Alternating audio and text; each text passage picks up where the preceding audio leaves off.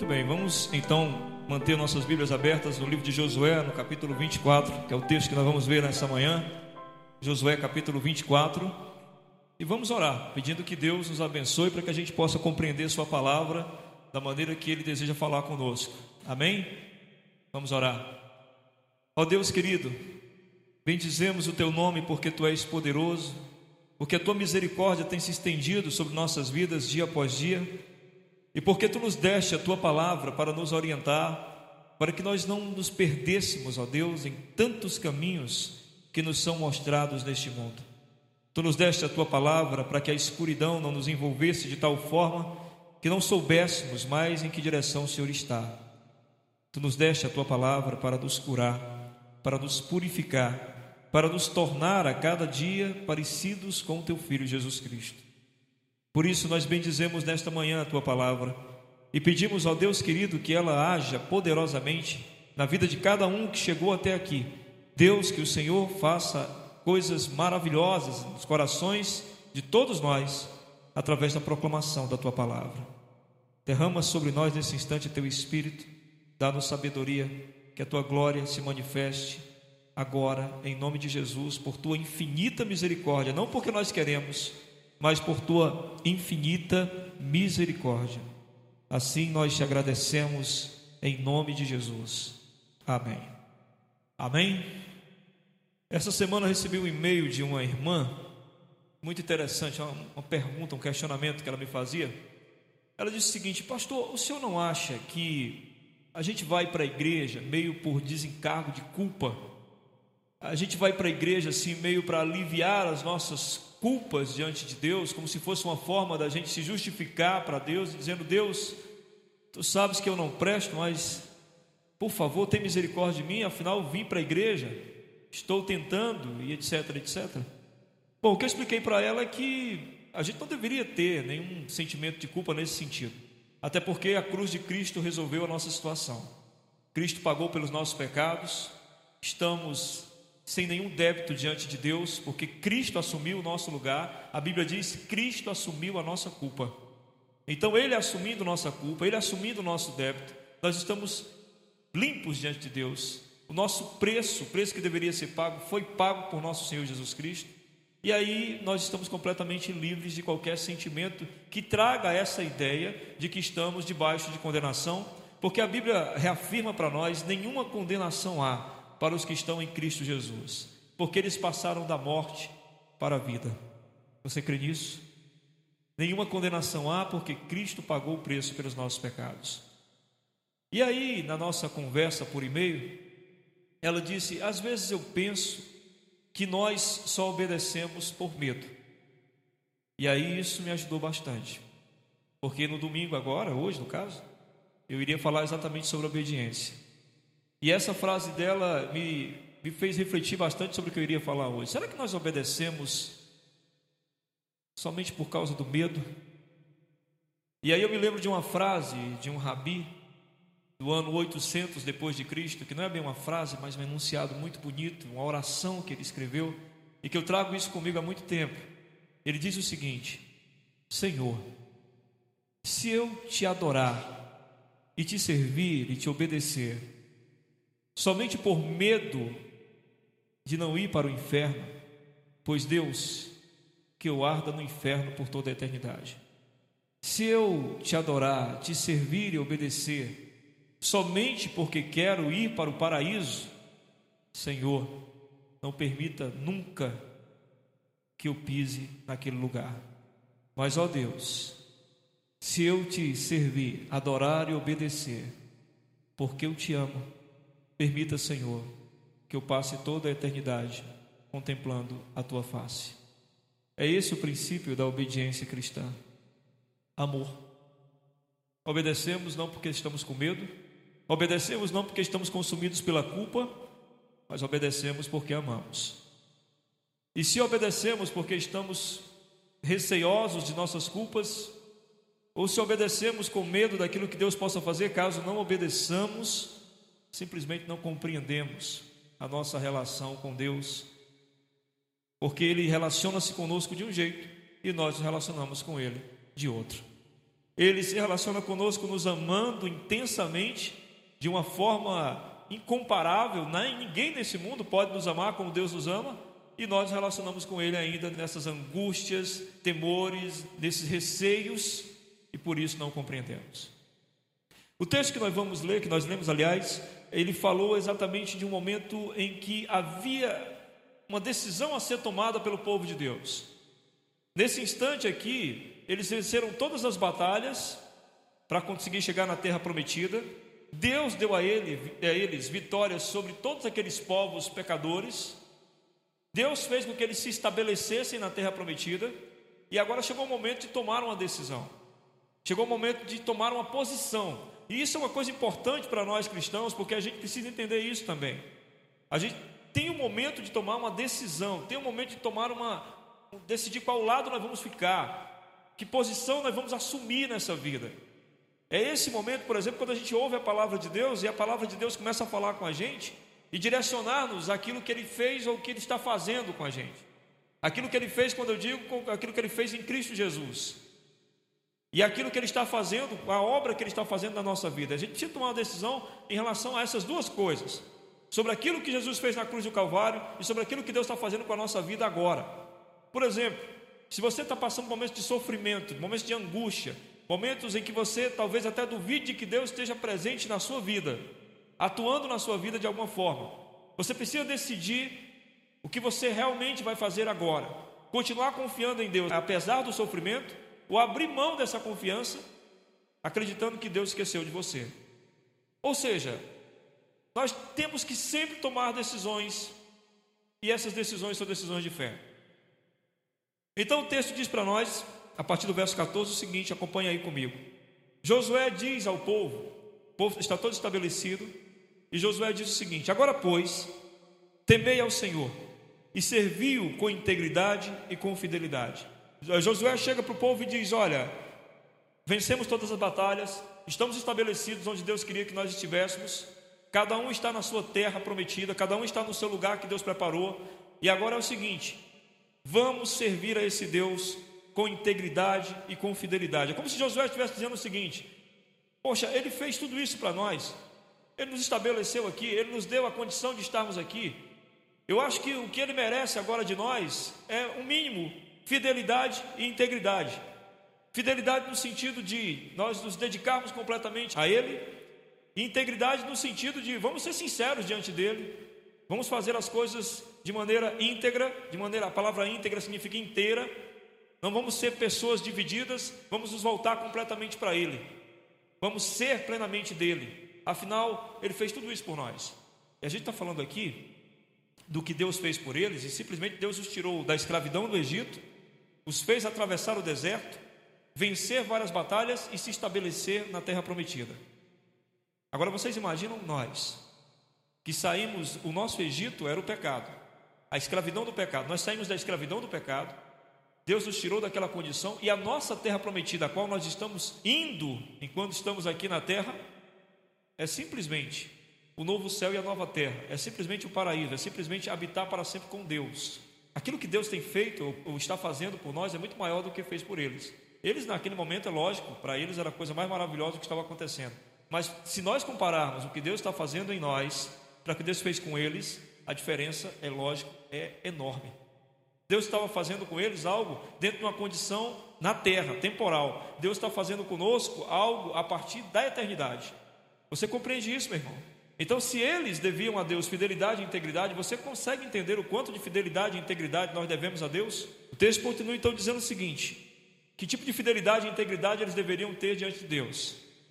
Deitai fora os deuses aos quais serviram vossos pais, da além do Eufrates e no Egito, e servi ao Senhor. Quando eles estavam no Egito, eles começaram a adorar outros deuses.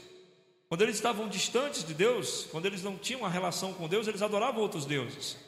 Assim como nós também adorávamos.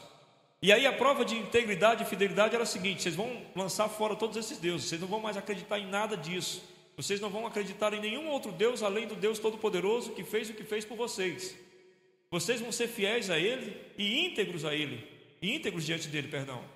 Vocês vão se entregar completamente a Ele. Nada mais terá poder na vida de vocês a não ser Ele.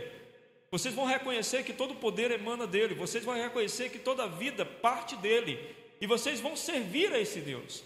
E quando a gente fala em servir, a gente está querendo dizer o seguinte: vocês vão ser instrumentos desse Deus. Porque a forma de servir a Deus é sendo instrumento daquilo que Deus deseja fazer no mundo. E ele está dizendo: vocês vão ser instrumentos daquilo que Deus quer fazer no mundo. Antes, vocês eram instrumentos daqueles deuses, vocês serviam aqueles deuses, vocês acreditavam naqueles deuses. Os deuses da nossa atualidade são diferentes dos deuses deles. Porque os deuses deles, eles criavam deuses, faziam deuses, com, criavam uma forma para dar a esses deuses. Os nossos deuses são abstratos, mas no entanto tem mesma, a mesma influência maligna que tinha sobre eles, tem sobre nós. Nossos deuses hoje em dia são a diversão. Pessoas que são completamente rendidas ao estado de diversão, elas precisam se divertir sempre. Elas devotam as suas vidas à diversão. Elas entregam completamente cada instante da existência delas à diversão. Não que diversão seja errado, o problema é quando diversão se transforma num Deus, quando o centro da minha existência toda é diversão. Nós temos os nossos deuses. Há pessoas completamente rendidas ao sexo, há pessoas completamente rendidas à pornografia, há pessoas completamente rendidas às drogas, há pessoas completamente rendidas ao seu próprio eu, que é o pior Deus que existe, porque carregamos ele constantemente para onde nós vamos, que é o Deus do egoísmo, em que a gente centra a vida em nós mesmos.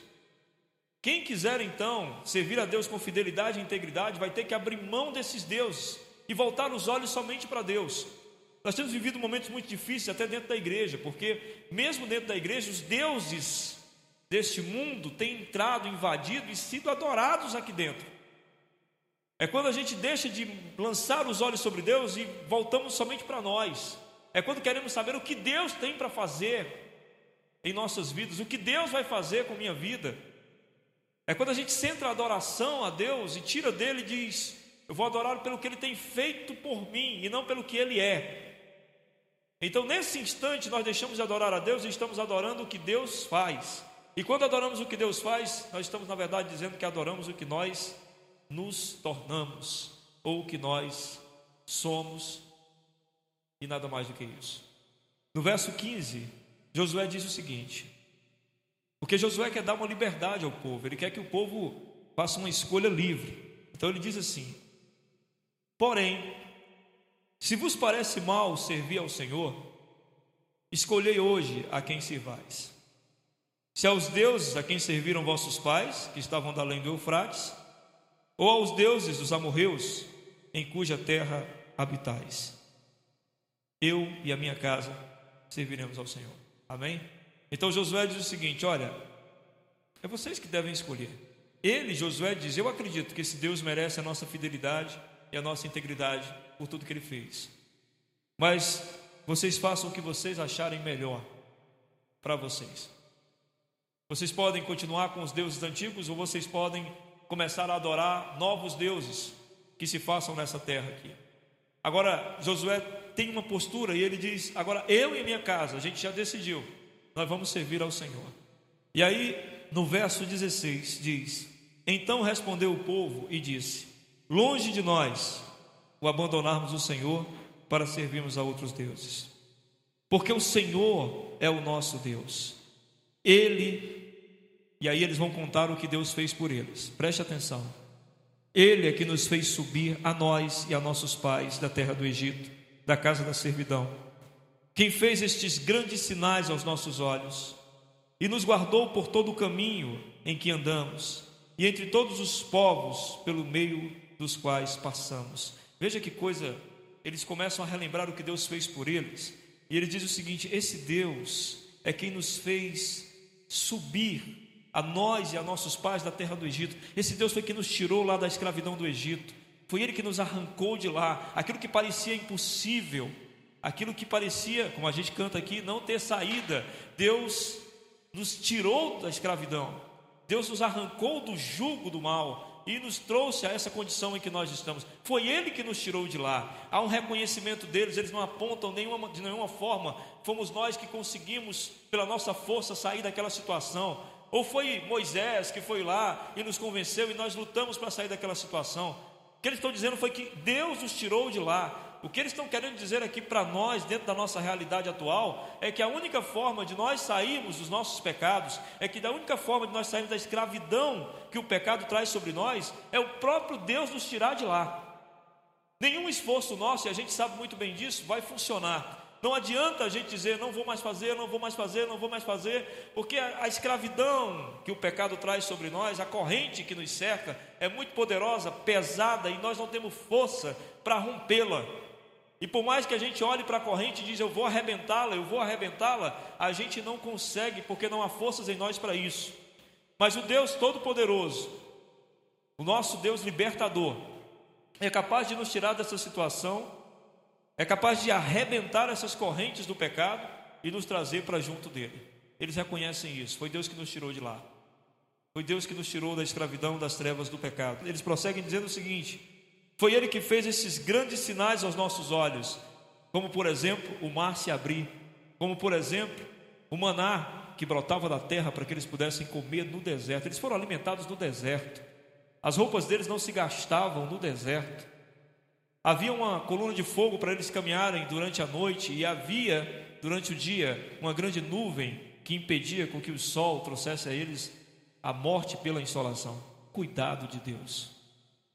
Eu não sei se você reconhece o cuidado de Deus.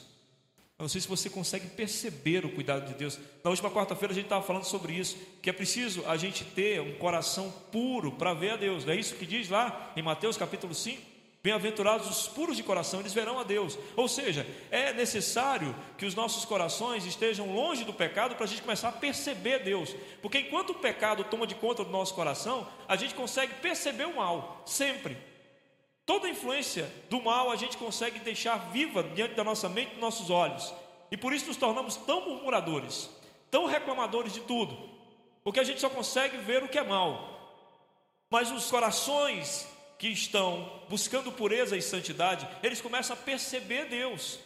E dentro dessa percepção de Deus, eles começam a ver o que Deus está fazendo. E aí são pessoas que se tornam gratas, são pessoas que se tornam adoradores, são pessoas que se tornam cheias de louvor no coração. São pessoas que podem dizer: Deus, eu tenho visto os sinais e maravilhas que o Senhor tem feito.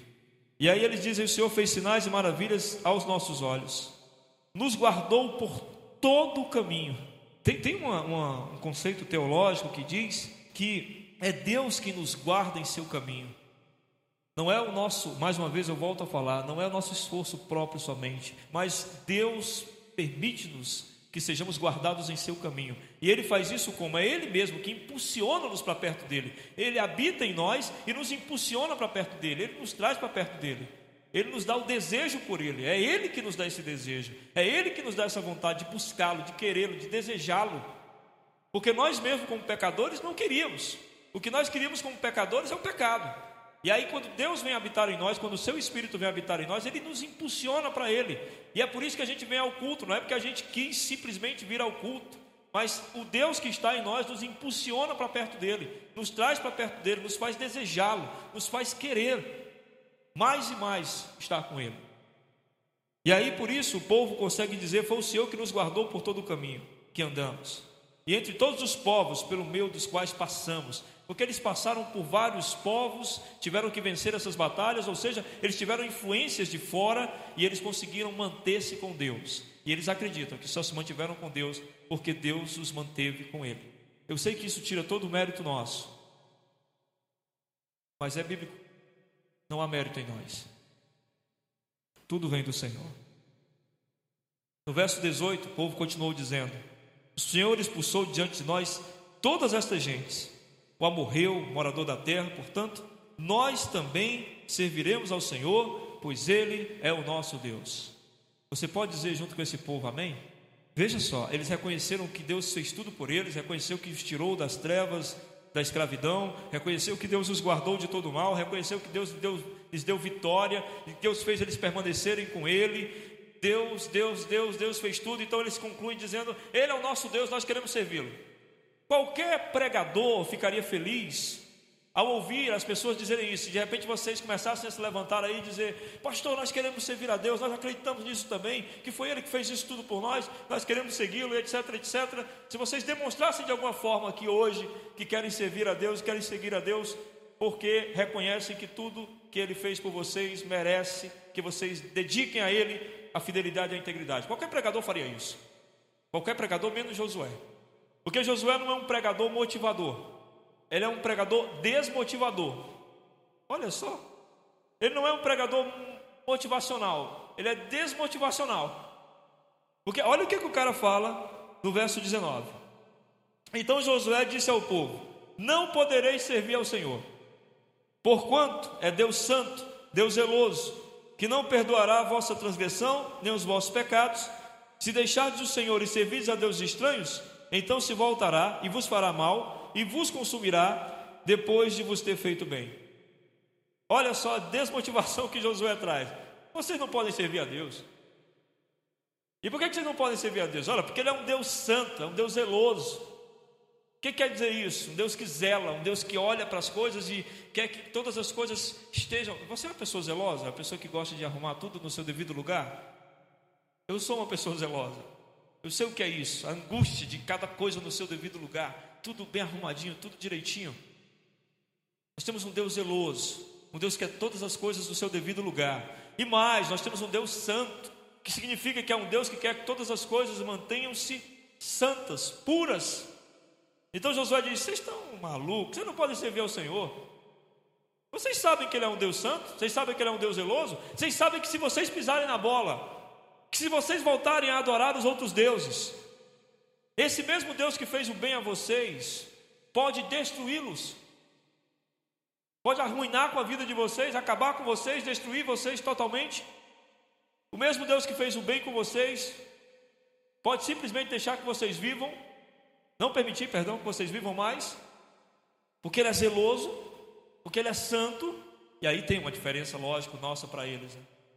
Porque esse Deus que é zeloso e santo lá do Antigo Testamento, e realmente faria isso, pelo seu zelo e pela sua santidade, não permitiria que de maneira alguma alguém se voltasse, depois de conhecê-lo, voltasse as costas para ele, a outros deuses, ele com certeza destruiria essas pessoas. E aí tem diferença para nós, porque com a gente, Cristo assumiu o nosso lugar. E o Deus zeloso e santo olha para nós e não nos vê mais. Vê o Cristo que cumpriu tudo perfeitamente em nosso lugar. Daí, quando nós cometemos pecados, quando nós erramos, recorremos a Cristo. E ao recorrermos a Cristo, recomeçamos de novo. E recomeçamos quantas vezes for necessário, porque é nos aberta uma porta escancarada da graça de Deus, e esta porta foi escancarada por nosso Senhor Jesus Cristo, que supriu a necessidade de um Deus que é zeloso e santo cumprindo toda a vontade do Pai, vontade esta que deveria ser cumprida por nós. Ele cumpriu em nosso lugar para que nós pudéssemos assim ter essa porta aberta de entrada na morada com o Senhor. Aí veja o que o povo diz. Versículo 21. Então disse o povo a Josué: Não, antes serviremos ao Senhor. O povo bateu o pé, gente. vamos servir ao Senhor sim. Amém? E aí tem um lance interessante para nós que é o seguinte: a gente pode pensar o seguinte. É, bom, já que Jesus já cumpriu todo, tudo o que tinha que cumprir por mim, já que Ele fez tudo lá por mim, já que eu estou limpo diante de Deus, então beleza, vou fazer o que eu quiser da minha vida. É assim que algumas pessoas pensavam, por exemplo, na época do apóstolo Paulo, lá no livro de Romanos, quando alguns diziam: Bom, já que a gente é salvo pela graça, então vamos voltar a pecar. Lembra do que eu falei no início do sermão? Por que nós obedecemos a Deus? Nós obedecemos por medo? Nós obedecemos porque queremos ir para o céu? Nós obedecemos porque temos medo de ir para o inferno? Nós obedecemos porque o amamos. E porque o amamos e reconhecemos todas as coisas que esse Deus fez por nós, então nós vivemos a fidelidade e a integridade por amor, somente por amor. Nós não temos medo de Deus, nós o amamos. E por amá-lo, nós o obedecemos. Foi assim que funciona, por exemplo, a minha relação com minha mãe, com meu pai. Eles nunca me bateram. Às vezes me amavam. Eu reconhecia esse amor. E muitas vezes, quando eu fazia alguma bobagem, quando eu estava no mundo e estava alguma situação que ia rolar alguma bobagem, eu me lembrava desse amor. Eu me lembrava do carinho da minha mãe, do olhar dela, e dizia: Eu não posso entristecê-la, porque ela me ama. Você sente isso com Deus? Quando você está cercado pelo pecado, você olha e diz: Eu não posso fazer isso. Eu não posso fazer isso, mas não é porque eu estou com medo de ir para o inferno, porque isso já foi resolvido. Não é porque eu quero ir para o céu, porque isso também já foi resolvido. É porque eu amo. E é por causa desse amor que eu não queria pecar. Josué disse ao povo, no verso 22: Sois testemunhas contra vós mesmos, de que escolheste o Senhor para o servir. Cara, é desmotivacional, não é, gente? Ele ainda joga assim: ah, ó, vocês que estão dizendo, é, são vocês que estão falando, é a palavra de vocês. E o povo disse: Nós somos sim testemunhas, nós estamos afirmando, nós vamos seguir ao Senhor. E aí Josué vai e diz: Então faça o seguinte: deitai fora os deuses estranhos que há no meio de vós, inclinai o coração ao Senhor Deus de Israel. Amém? Ah, eu acho linda essa passagem, eu acho linda essa palavra, inclinai o coração. Abandone todos os deuses falsos e aí incline-se para Deus.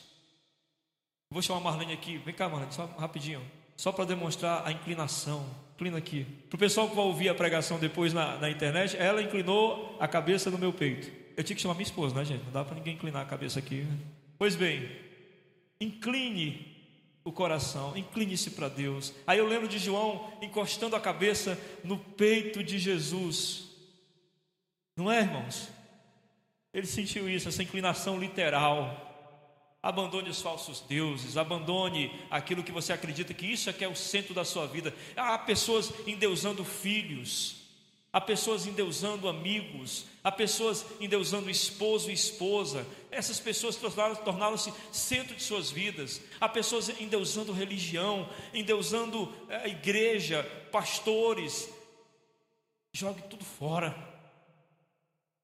Incline seu coração para Deus, coloque Deus como centro da sua existência e da sua vida, como o único que merece a inclinação do seu coração, a sua fidelidade, a sua entrega, a sua inteira disposição de viver por Ele e para Ele.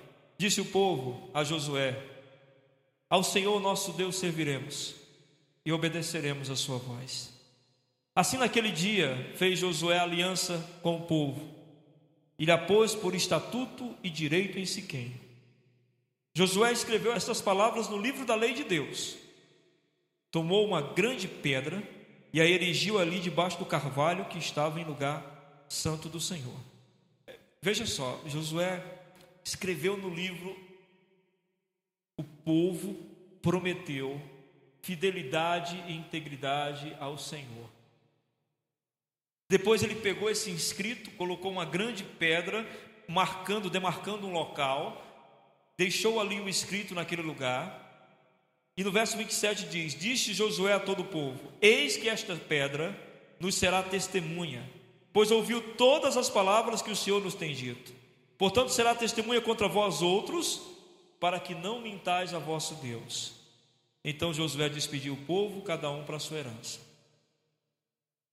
Ele criou um símbolo, um local, onde ali Todas as vezes que o povo lembrasse ou passasse por aquele local, lembrasse do compromisso que tinham feito de servir ao Senhor com integridade e fidelidade. Todas as vezes que a gente vem para a igreja, a gente vem, na verdade, dentre outras coisas, para lembrar do compromisso de fidelidade e integridade que nós fizemos um dia diante do Senhor. Todas as vezes que a gente está nesses ambientes de adoração, pode ser no lugar que for, pode ser debaixo de uma árvore, não importa, mas esses ambientes de adoração, onde a palavra de Deus é lida, pregada ou cantada, onde orações são feitas, imediatamente nos é trazida à memória uma aliança. Nós prometemos que serviríamos e seguiríamos e adoraríamos a esse Senhor e por amor teríamos fidelidade e integridade dedicadas a Ele. Nós dissemos isso. Um dia e reafirmamos todas as vezes que estamos cultuando. O verso 29 diz: Depois dessas coisas, sucedeu que Josué, filho de Num, servo do Senhor, faleceu, com a idade de 110 anos. Sepultaram-no na sua própria herança, em Tinat Será, que está na região montanhosa de Efraim, para o monte, para o norte, aliás, do monte Gaás. Agora, prestem atenção no verso 31. Marque na Bíblia de vocês e vão para casa pensando nisso durante toda a semana. Veja o que diz. Serviu, pois, Israel ao Senhor todos os dias de Josué e todos os dias dos anciãos que ainda sobreviveram por muito tempo depois de Josué e que sabiam todas as obras feitas pelo Senhor a Israel. Amém? O povo cumpriu a sua palavra e serviram ao Senhor com fidelidade e integridade durante todos os anos que Josué viveu e depois que Josué morreu, os anciãos que vieram depois de Josué, esse povo liderado por esses anciãos continuou fiel a Deus, em fidelidade e integridade ao Senhor. Por quê? O final do versículo diz: eles sabiam todas as obras feitas pelo Senhor a Israel. Eles não esqueceram nunca do que Deus fez. E é isto que vai trazer a nós esse senso de dedicação e obediência a Deus, obediência por amor. É nunca esquecer o que Deus fez. E para nunca esquecer o que Deus fez, é necessário lembrar de onde nós viemos, quem nós éramos, como Deus nos trouxe de lá como Deus tem nos sustentado no caminho, como Ele tem nos mantido no caminho e como Ele nos receberá em Sua glória, não por causa dos nossos méritos, não por causa dos nossos esforços, mas porque Sua misericórdia é tão grande, Sua graça é tão imensa, que Ele nos escolheu, nos chamou para si e vai nos segurar firmes até o dia final. O apóstolo Paulo disse isso. Eu sei em quem tenho crido eu estou bem certo que Ele é poderoso para guardar o meu tesouro até o dia final. Essa lembrança que fica na mente da gente é que nos conduz a uma obediência prazerosa, onde a gente, quando entende que está fazendo a vontade de Deus, entende que nesse instante estamos de certa forma fazendo com que Deus possa sorrir. A gente está despertando um sorriso de Deus, metaforicamente falando porque a gente finalmente se alinhou a Ele, sabe? Ele nos ama e nós também estamos amando a Ele. E aí há a união, a comunhão que nós tanto queremos, que nós tanto necessitamos. Ele nos ama e pela obediência nós o estamos amando também. Portanto, meu irmão, você vai voltar para a vida daqui a pouco, você sai da igreja e a vida lá fora continua. O que, que deve impulsionar seu coração a obedecer a Deus? o amor que Ele tem por você. O amor que Ele já demonstrou na cruz, enviando seu Filho Jesus Cristo. O amor que Ele tem demonstrado mantendo você na fé, não deixando essa chama se apagar, não deixando esse fogo esmorecer. E o amor que Ele tem pela grande esperança e expectativa de que um dia estaremos com Ele para sempre. Uma coisa que eu sempre pergunto é: quem não amar a Deus aqui na terra, como vai amar eternamente? se a eternidade nada mais é do que estar com Deus para sempre. Então façamos como povo, a gente possa afirmar e dizer, como Josué, sabe? Eu e minha casa serviremos ao Senhor. Que a gente possa falar como o povo de Deus falou. Mesmo quando Josué disse, vocês estão malucos? Ele é um Deus zeloso, ele é um Deus santo. A gente diz, não, a gente vai sim. Nós vamos amá-lo. Nós vamos servi-lo. Nós vamos nos entregar a Ele. Amém? Feche seus olhos, fale com Deus. O que, que você ainda não entregou a Ele? Quais os deuses ainda têm controlado sua vida? Onde você tem centrado ainda a sua existência? Pois descentralize, lance fora esses deuses e centre-se somente no Deus Todo-Poderoso. Diga para o Senhor nesta manhã, meu irmão, que você o ama não por medo, mas porque você entende o amor dele por você. Diga ao Senhor que você quer ser fiel e íntegro, porque você sabe que é amado. E esse é o melhor motivador da obediência. Fale com o Senhor, meu irmão. Senhor, ó Deus, Tu sabes de nossos corações. Tu sabes que às vezes nós fechamos os olhos para falar contigo, mas não falamos. Tu sabes que às vezes nós ouvimos uma mensagem como essa e, e não cremos, duvidamos. Deus, nós somos tão fracos. Mas nós sabemos que o Senhor sabe de nossa fraqueza. E tu és tão misericordioso que tua palavra diz que é os fracos que o Senhor se manifesta. Então, Deus, examina a nossa fraqueza nesta manhã. Examina nossa incredulidade, nossa oração vazia, nosso sentimento dúbio, nossa frieza espiritual. Deus, restaura-nos. Aquece nosso coração. Não permita, Deus, que logo após terminar esse culto, a vida volte a ser como era antes de termos ouvido tua palavra. Não permita, Senhor. Nós queremos o incômodo do teu espírito. Nós queremos, ó Pai, que o Senhor não nos deixe sozinhos nunca. Que nós possamos nos sentir incomodados, que o pecado seja, Pai, algo que realmente nos entristeça. Que, se for possível, Pai, até nos deprima. Nos dá prazer em Ti, ó Deus. Nos faz ser felizes. Pois acreditamos que a felicidade está em Te amar, em Te desejar mais do que tudo. Ajuda-nos, Senhor. Ó Deus, quebra em nós esse coração endurecido. Passamos muito tempo tratando o Senhor de maneira negligente, religiosa, vazia. Nosso coração endureceu. Quebranta o Senhor. Como a tua palavra diz, esmiuça.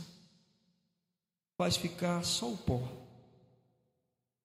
Só assim nós vamos conseguir restaurar nossa comunhão contigo, restabelecer nossa amizade, crescer nesse amor e viver essa glória maravilhosa que é pertencer a Ti. Faz essa obra nas nossas vidas hoje, Jesus. Que o amor de Deus, a comunhão do Seu Santo Espírito e a graça do nosso Senhor Jesus Cristo esteja derramada sobre todo o povo de Deus, agora e para todo sempre. Amém. Deus abençoe.